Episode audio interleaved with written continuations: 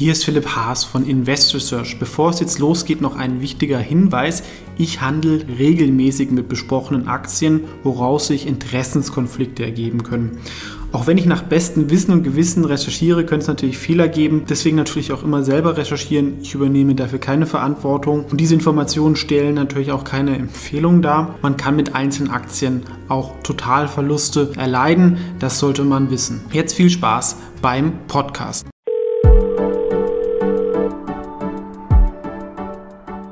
Heute ist Herr Pierer mit uns. Er ist der Gründer von Pira Mobility. Aber sagen Sie vielleicht selber noch mal ein bisschen, wer Sie sind und ähm, was Sie genau machen, vor allem was Pira Mobility auch macht. Ja, mein Name ist Stefan Pierer. Äh, ich bin der Mehrheitseigentümer der börsennotierten Pira Mobility AG. Äh, diese Gruppe stellt meine unternehmerische Karriere in den letzten 30 Jahren äh, dar. Ich habe vor mehr oder knapp 30 Jahren in Österreich die bekannte äh, Motorradmarke KTM aus der damaligen Insolvenz in Form eines Asset-Deals heraus äh, äh übernommen. Äh, ich habe damals sehr klein begonnen, mit 1992 mit, mit, mit 160 Mitarbeitern und sind mittlerweile aufgestiegen zu Europas größten Motorradhersteller. Wir werden heuer sicher mehr als 300.000 Motorräder produzieren und verkaufen. Äh, mittlerweile haben wir nicht nur die Marke KTM, sondern seit acht Jahren auch die Marke Husqvarna Motorcycles und seit eineinhalb Jahren die junge spanische Gasgas Trail Marke mit an Bord. Äh, unsere Gruppe äh, beschäftigt äh, in etwa 4.500 Mitarbeiter. Wir haben im letzten Jahr trotz Corona äh, einen leicht höheren Umsatz als im Jahr davor erzielt. Das sind 1, über 1,5 Milliarden, 1,530 äh, gewesen. Wir haben ein sehr ordentliches Ergebnis erzielt. Also äh, das motorisierte Zweirad, wie überhaupt das einspurige, nicht nur aus der Corona-Krise, sondern auch aus der Klimadiskussion einer der großen Profiteure in der Mobilität sein werden, vor allem die Mobilität auf der kurzen Strecke. Uh, urbane Mobilität, die Elektromobilität wird für uns eine wichtige Rolle im kleinvolumigen Bereich äh, darstellen und als Europas größter mit zwei strategischen Verbindungen nach Indien. Unser der zweitgrößte indische Hersteller Bajaj ist bei uns an Bord, minderheitsmäßig. Äh, der produziert für uns die Einstiegsmotorräder. Äh, zum Beispiel haben wir letztes Jahr 130.000 Motorräder in Indien produzieren lassen.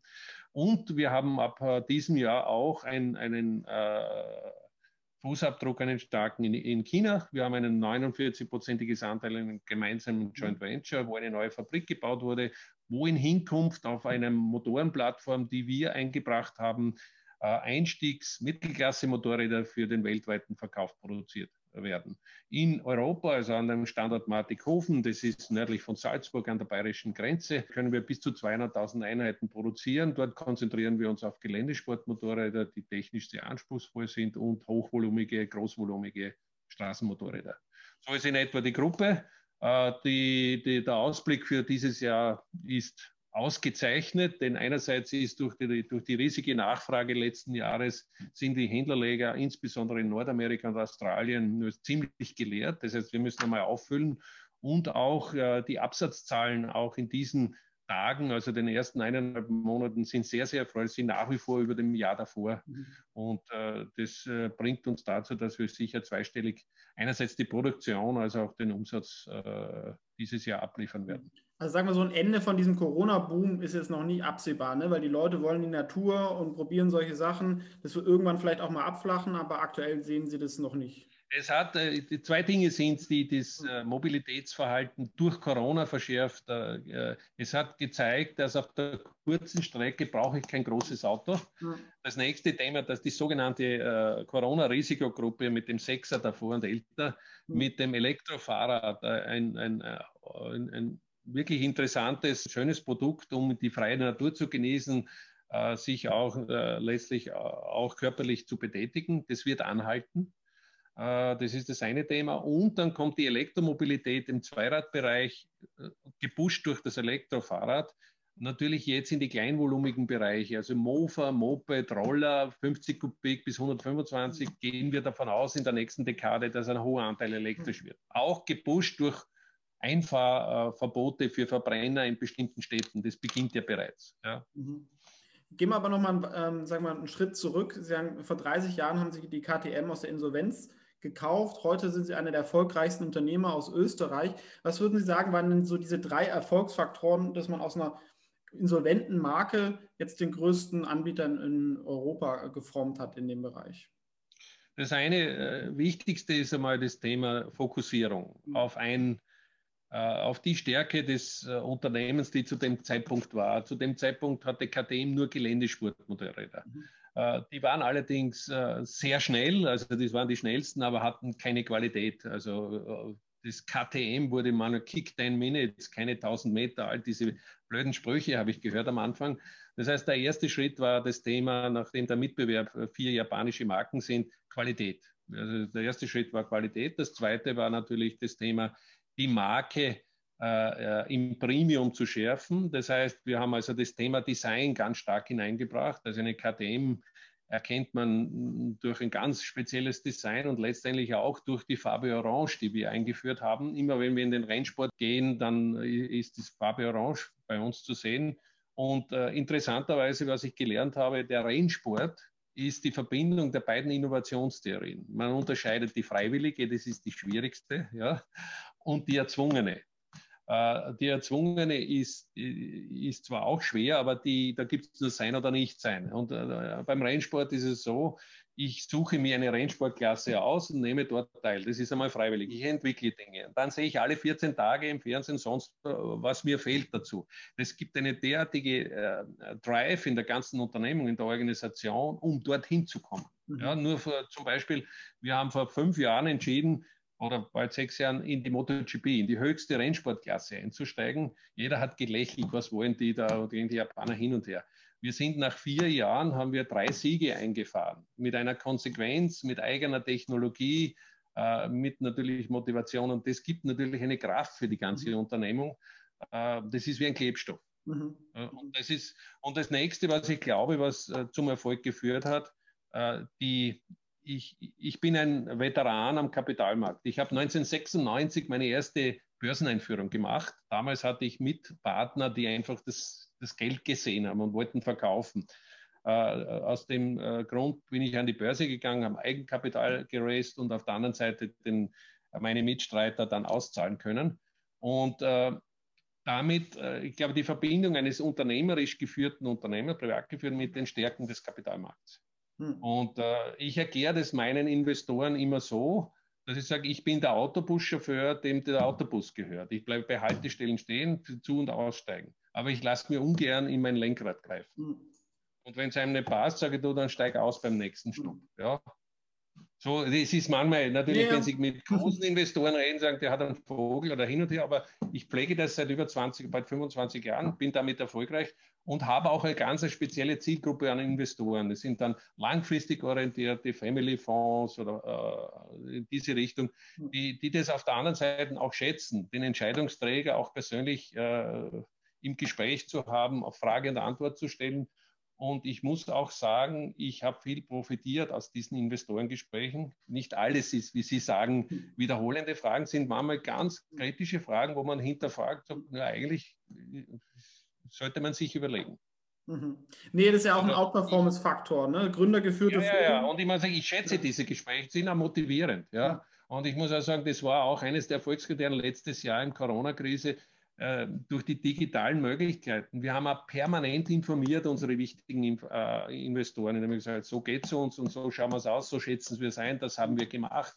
Das war, das war auch mit der Grund, wieso er unseren Kurs wirklich nach, einem, nach dem Rückschlag, wie alle, so, so gut entwickelt hat. Ähm, Sie sind ja vor allem Hersteller von Motorrädern, machen aber auch Fahrräder. Wie verhält sich das vom Umsatz ungefähr? Wir haben, äh, also vielleicht von der Entwicklung her, meiner, meiner Geschichte. Anfänglich habe ich nur äh, Geländemotorräder gemacht äh, mit meiner Marke KTM. Mit meinem ersten Börsengang 96 war die, die, die Titelstory äh, KTM Goes On-Road. Das heißt, dass wir strategisch auf die Straße gegangen sind. Es hat zehn Jahre gebraucht, dass wir dort wirklich ein Spieler geworden sind. Das richtige Händlernetz, die richtigen Produkte, die richtige Kompetenz, äh, die Akzeptanz beim Kunden. Und äh, vor fünf Jahren hat der Boom mit den Elektrofahrern begonnen. Und da haben wir gesagt, eigentlich, wir müssen als Motorisier als Zweiradhersteller muss man strategisch hinein. vor drei Jahren hatten wir die glückliche Situation, dass eine sehr erfahrene Fahrradunternehmerfamilie aus dem Standort äh, Schweinfurt, die bei, äh, mit Highbike und äh, sehr erfolgreich war, die wollte sich selbstständig machen und hat uns kontaktiert, ob wir gemeinsam was machen können. Wir haben rasch zueinander gefunden. Wir haben die Marke Husqvarna, die haben die Marke Raymond mit dazu gebracht und äh, haben aber einen, einen, Stufenplan gehabt und der Stufenplan hat gelautet, dass im letzten Jahr wir komplett 100 Prozent übernehmen mhm. und damit voll integrieren und wir haben im letzten Jahr bereits fast 70.000 Einheiten verkauft, nur Deutschland, Österreich, Schweiz und da haben wir einen ganz großen Plan. Wir wollen in diesem Bereich in den nächsten fünf Jahren eine halbe Milliarde Umsatz machen und auch ein globaler Spieler werden wie beim Motorrad. Mhm. Ich habe ja ehrlich gesagt ein Fahrrad von KTM, aber das ja. wird ja vielen Leuten nicht bewusst sein, dass es zwei verschiedene Marken sind oder sage ich mal zwei verschiedene Unternehmen. Führt es nicht zu Verwechslungen oder manchmal sagt man, ich baue hier die Marke KTM auf und ich helfe den anderen auch. Ähm, wie sehen Sie das? Oder das ist, dass man da, da irgendwie also zusammengeht, ist schwierig. Ich, ich habe dazu eine emotionale und eine rationale äh, Position dazu. Emotionale äh, gebe ich Ihnen recht. Hm. Ich habe aber allerdings, als ich vor 30 Jahren die Marke KTM aus dem Insolvenz herausgekauft habe, war auch das Fahrrad mit drinnen. Mhm. Damals war mir das Fahrrad äh, zu viel auf einmal. Ich hatte damals einen österreichischen Fahrradgroßhändler äh, mit an Bord geholt und gesagt, bitte nimm du das Fahrrad, weil sonst kriegen wir keinen Zuschlag vom Richter. Und äh, habe ihm das gegeben und habe ihm die exklusive Lizenz für das Fahrrad gegeben. Ja, äh, dieser Unternehmer ist mir leider nach vier, fünf Jahren abhanden gekommen, weil seine Frau, eine Taiwanesin, ihn geschieden hat und aus der Firma geschmissen hat. Jetzt habe ich also seit 20 Jahren eine taiwanesische, äh, würde ich sagen, erfolgreiche, aber typisch chinesische äh, äh Unternehmerin vis-à-vis, mit der es schwierig, ja. Und sie, äh, die sind die, Weltmeister des Kopierens, mhm. äh, die in, in, der Markenentwicklung, die wir in 20 Jahren oder 30 Jahren hingelegt, im Windschatten fährt mhm. und unter der Premium-Marke KTM, mhm. sie kriegen es ja überall. Sie kriegen es beim XXL, beim Hermes, beim Ding und sonst wo überall. Also mhm. jeder, der KTM habe, kriegt sie und hat, macht es sehr erfolgreich. Allerdings im Windschatten unserer Premium-Marke. Mhm. Klar, und das, das ist der Grund, wieso wir nicht die Marke KTM, sondern die Marke Husqvarna, die Marke Raymond und jetzt Gasgas im Portfolio haben. Mhm dann sind sie eigentlich, sag ich mal, ähm, neu auf dem Markt bei Elektrofahrrädern, ne? wenn man sagt, man hat vor fünf Wir Jahren. Wir sind seit zwei Jahren auf dem Markt und sind hier aus dem Stand heraus sicher die schnellst wachsende. Äh, klar, wir haben nämlich neben der Situation, dass, äh, dass, dass der Fahrradhandel natürlich bedient wird, wir haben einen weltweiten Motorradfachhandel, äh, der mhm. die Marken KTM, Husqvarna und, und Gasgas vertreibt, über, über 3600. Und äh, ein Elektrofahrrad ist ein motorisiertes Zweirad. Hm. Also es ist ein kleines Mofa. Sie haben äh, eine Garantie, Sie haben eine Batterie, Sie haben einen Elektroantrieb, Sie haben eine Servicefunktion zu erfüllen, Sie müssen den Kunden beraten. Dieses Produkt bewegt sich auch Richtung äh, Motorradhandel. Mhm. Ja? Und äh, viele Anbieter klopfen bei unseren Händlern an und sagen, könnten wir, was weiß ich, ein Track, ein Specialized bei, bei, bei euch äh, vertreiben? Und da sind wir natürlich in der Situation, dass sagen, ihr seid unsere Händler exklusiv, ihr kriegt von uns die adäquaten Produkte. Und das ist der Grund, wieso wir hohe Wachstumsraten aufweisen, weil neben dem klassischen Fahrradhandel wir auf einem Schlag, sage mhm. ich, 30, 40, 50 Prozent unseres weltweiten Vertriebs hier bedienen. Mhm. In den USA gibt es ein Startup, was sehr erfolgreich wurde, ist mit Online-Direktvertrieb von Elektrofahrrädern. Haben Sie in die Richtung mal nachgedacht, noch mit einer anderen ja, Marke? Ich ja. bin groß geworden am Motorrad mit B2B. Hm. Mein Händler ist das Frontend, die Schnittstelle zu meinem Kunden. Wir verkaufen ein emotionales Produkt, das sehr teuer ist. Mhm. Äh, mein, End, mein, Händler muss bereit sein, am Wochenende seine Kunden zu bedienen. Da brauchen sie emotionale, da müssen sie hm. dedicated sein. Das können sie nicht als eine Organisation. Mhm. Äh, wir bieten allerdings unseren Händlern eine internetbasierenden äh, Händlerplattform, wo alles abgewickelt wird. Wir versuchen mit digitalen Hilfsmittel, Sie zu unterstützen. Sie können Ihr Produkt konfigurieren und dort abholen. Äh, Sie, Sie können einen Webshop mhm. damit bedienen. Aber es ist immer der Händler an Bord bei uns. Mhm. Und diese Philosophie möchten wir auch beim Fahrrad oder beim Elektrofahrrad. Deshalb ist für uns das Internet ausgeschlossen. Mhm. Ja, das Internet dient zum Konfigurieren, zum Händlersuche, zum Vorbereiten, zum Click and Collect. Aber nicht zum Direktverkauf. Da gibt es gute Firmen wie Canyon zum Beispiel. Das ist ein deutsches, äh, sehr gutes Unternehmen, das ausschließlich auf Internet. Mhm. Ja? Also wir haben einen ganz anderen Vertriebskanal. Okay, verstanden. Ähm, ich mag, bei Fahrrädern sind Sie ja, profitieren Sie von der Transformation zu Elektrorädern, ne? weil Elektrofahrrädern vergrößert den Markt, es entsteht neue Nachfrage, neue Use Cases. Aber ich, im Bereich Motorräder ähm, sind es ja immer noch, sag ich mal, die werden ja konventionell angetrieben zu ja. 98, 99 Prozent. Wie sehen Sie ja. da die Transformation? Tesla hat ja zum Glück gesagt, sag ich mal, sie wollen nie ein Elektromotorrad ähm, anbieten, weil ich glaube, Elon Musk wäre beinahe mal beim Motorradunfall gestorben, deswegen will er das nicht machen. Ähm, ja, da wird ja auch was kommen. Blickt am Mars. Ist cool. Na, äh, bei uns hat die Elektromobilität eine ganz wichtige Rolle im kleinvolumigen Bereich, also im Niedrigvoltbereich. 48 Volt Technologie ist vollkommen ungefährlich in Produktion, Logistik und Händlerebene. Ja, im Gegensatz zu den Hochvoltkonzepten bei den Autos. Mhm. Ja, äh, wir haben Produkte, die leicht, also vom Gewicht her leicht sind. Produkte, die keine langen Strecken tun müssen im kleinen Bereich. Also sie fahren 30, 40, 50 Kilometer, Best Case mit einem Scooter am Tag. Mhm. Äh, und deshalb wird sich diese Technologie kommend vom Fahrrad, 48 Volt, auf Moped, Mofa, Roller bis A1-Klasse 125 hinauf bewegen in den nächsten Jahren. Und in dem Bereich sind wir durch unsere strategische Position, wir sind der Pionier in der Elektromotorradbereich. Wir haben bereits vor fast zehn Jahren das erste Gelände-Elektromotorrad äh, in den Markt gebracht. Das ist ein Nischenprodukt, aber wir haben all die Erfahrungen, die man braucht, um auch hier und da sind wir sicherlich nicht jetzt, äh, dass wir uns überschätzen. Wir werden in Europa eine führende Rolle in der Elektromobilität auf zwei Rädern spielen. Mhm. Also auch nur und Elektromobilität wird sehr stark in diesem Bereich in Europa sein. Ja.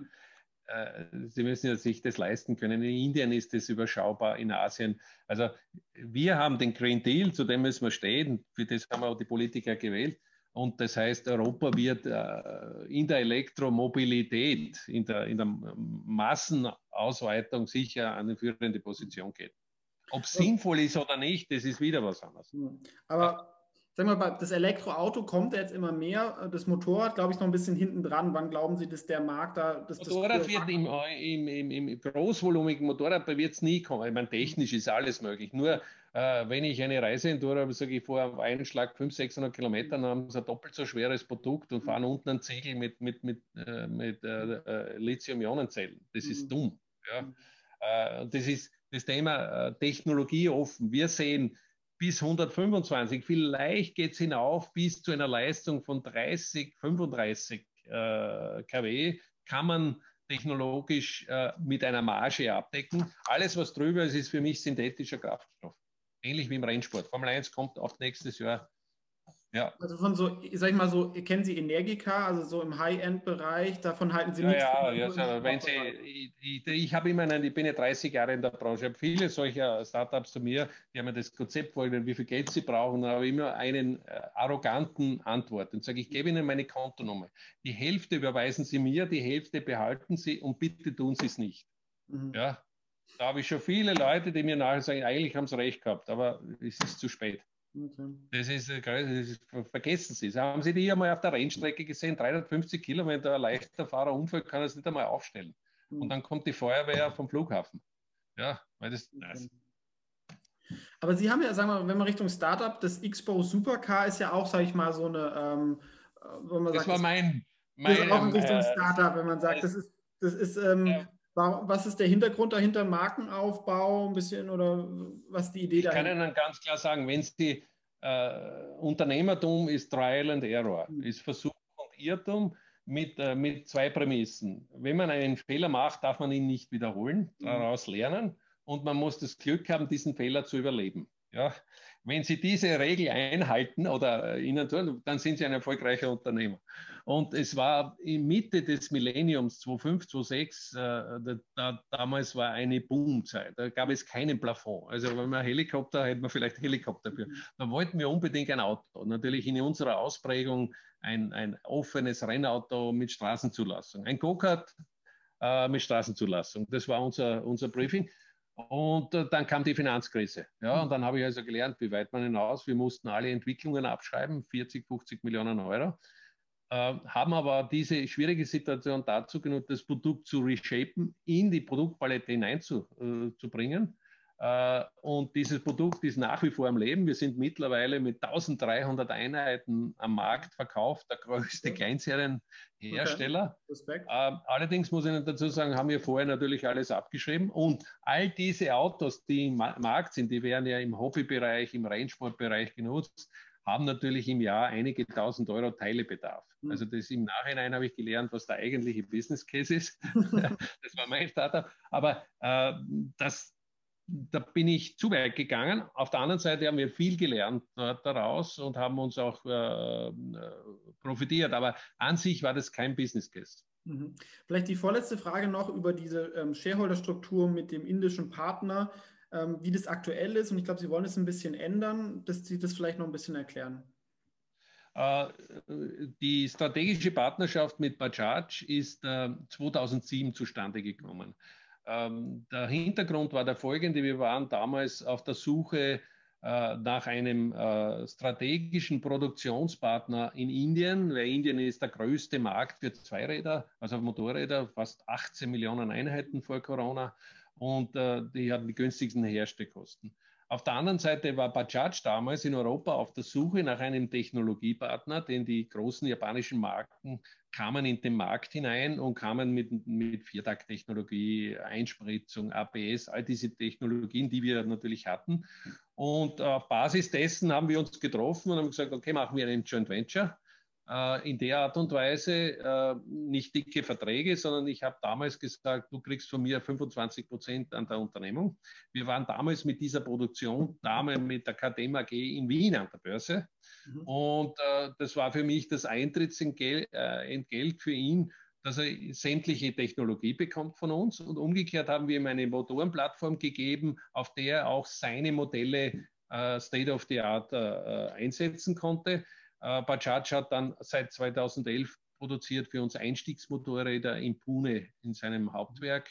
Letztes Jahr waren es 130.000 Einheiten, die wir in etwa die Hälfte vertreiben wir weltweit und die andere Hälfte bleibt in Indien, weil er auch unser Generalimporteur ist. So kam das zustande. Und Bajaj war dann mit 25 Prozent beteiligt und dann kam die Finanzkrise. Sie können sich vorstellen, was dann passiert ist. Die, die, Kurse sind in den Keller gegangen. Wir hatten natürlich andere Schwerpunkte und ich habe damals meinem Partner zugestanden, dass er sämtliche äh, Aktien, die aus dem Free Float kommen, günstig aufsammelt. So kam er von 25 auf 47,8 und wir sind dann im Anschluss mit dieser Gesellschaft Going Private gemacht. Mhm. Ja. Und diese historische Ausgangssituation möchten wir mit, ein, mit einer Restrukturierung bereinigen, denn zwischenzeitlich haben wir einen Elektroast aufgebaut, der sehr attraktiv sich entwickelt. Dort möchten, möchte Bajaj auch dabei sein. Umgekehrt macht es insgesamt für den Free Float das Leben auch einfacher. Wir verlieren die Minorities, die nicht unwesentlich sind. Mhm. Äh, wir kriegen mehr Dividenden in die börsennotierte Gesellschaft, was wiederum auch für den Free Float höhere Dividenden erwarten lässt. Und äh, wir haben uns dazu geeinigt, dass wir diese Beteiligung gemeinsam in einer Holding bündeln. Ich bringe 60 Prozent an der äh, börsennotierten Gesellschaft ein. Bajaj bringt die 48 Prozent an der AG ein. Äh, das Verhältnis zwischen uns ist 51, 49. Ich behalte die Mehrheit. Und im zweiten Schritt werden wir eine Kapitalerhöhung durch Sacheinlage machen. Äh, und damit hält dann die börsennotierte Gesellschaft 100 Prozent an der AG. Mhm. So ist die Schritt. Dazu müssen wir im Vorfeld jetzt uns für ein Übernahmeregime entscheiden, denn wir als österreichisches Unternehmen äh, mit einer Börsennotierung in, in der Schweiz und auch einer Zweitnotierung in Frankfurt wegen der Euro-Notierung äh, müssen uns für ein Übernahmerecht entscheiden. Wir entscheiden uns für das österreichische, weil es EU-Recht ist. Und das ist der, der Punkt für, der, für, dies, äh, für die freitägige Hauptversammlung. Äh, und damit haben wir alle Voraussetzungen geschaffen, diese Restrukturierung und dieses, wir nennen es Abliften der Beteiligung mhm. und Vereinfachung. Äh, und jetzt final, wie würde es dann aussehen? Also welchen Anteil an der, äh, sag ich mal, an dem Gesamtunternehmen, wenn ich jetzt die Aktie kaufe, ist dann Streubesitz? Welcher Anteil gehört Ihnen? Also ich gehe mal davon aus, das ist eine Einschätzung, die ich jetzt habe. Das sind natürlich Bewertungen sauber zu machen, mhm. dass ungefähr 27 Prozent der verbleibende Free Float sein wird mhm. und äh, durch die Einbringung äh, durch Sachen wir gemeinsam von etwa 73 Prozent. Okay. Gut, verstanden. Gut, dann jetzt die letzte Frage und das ist vielleicht eine angenehme Frage. Was wären für Sie die drei Argumente für den Kauf der Pira Mobility Aktie, dass Sie sagen, ähm, wenn ich mit Ihnen rede, was würde Sie sagen, dass, deswegen sollte man die Aktie kaufen oder zumindest sich näher anschauen? Ne? Wir machen hier keine ja. Empfehlungen, sondern der, der, Punkt eins ist einmal, äh, als Startup tut man sich schwer zu sagen, weil man keinen Track Record hat. Da tue ich mir leicht. Ich habe 30 Jahre Track Record mit einer durchschnittlichen Wachstumsrate von 15 Prozent in 30 Jahren, mit einer hervorragenden äh, äh, Profitabilität, äh, mit äh, strategischen, äh, immens guten strategischen Ausgangspositionen in der Elektromobilität im kleinvolumigen Bereich, auch mit einer äh, hochinteressanten Position in der Elektrofahrradecke, die wir weltweit ausrollen können.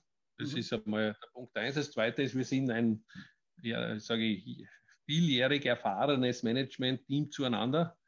Äh, und äh, final muss ich sagen, es gibt hier einen klaren Autobuschauffeur, ja, äh, der, der das Geld dritter Leute so behandelt wie sein eigenes. Das sind die kurzen Werten. Mhm. Vielen Dank, Herr Pira. Ein ähm, gründergeführtes äh, Unternehmen mit ähm, das ist eine große Erfolgsstory, das nicht aus einer eigentlichen Gründung, sondern aus einer Insolvenz hervorging, was ich auch sehr, sehr spannend finde. Wer sich für Motorräder interessiert und vielleicht auch Elektrofahrräder, da gibt es ja auch wenig Aktien, wo man direkt investieren kann, sollte sich Pira Mobility nochmal anschauen. Ansonsten bedanke ich mich für Ihre Zeit und vielen Dank ähm, fürs Zuschauen. Ja, vielen Dank für das umfangreiche Gespräch, hat mir große Freude gemacht. Viele Grüße. Ja, Dankeschön.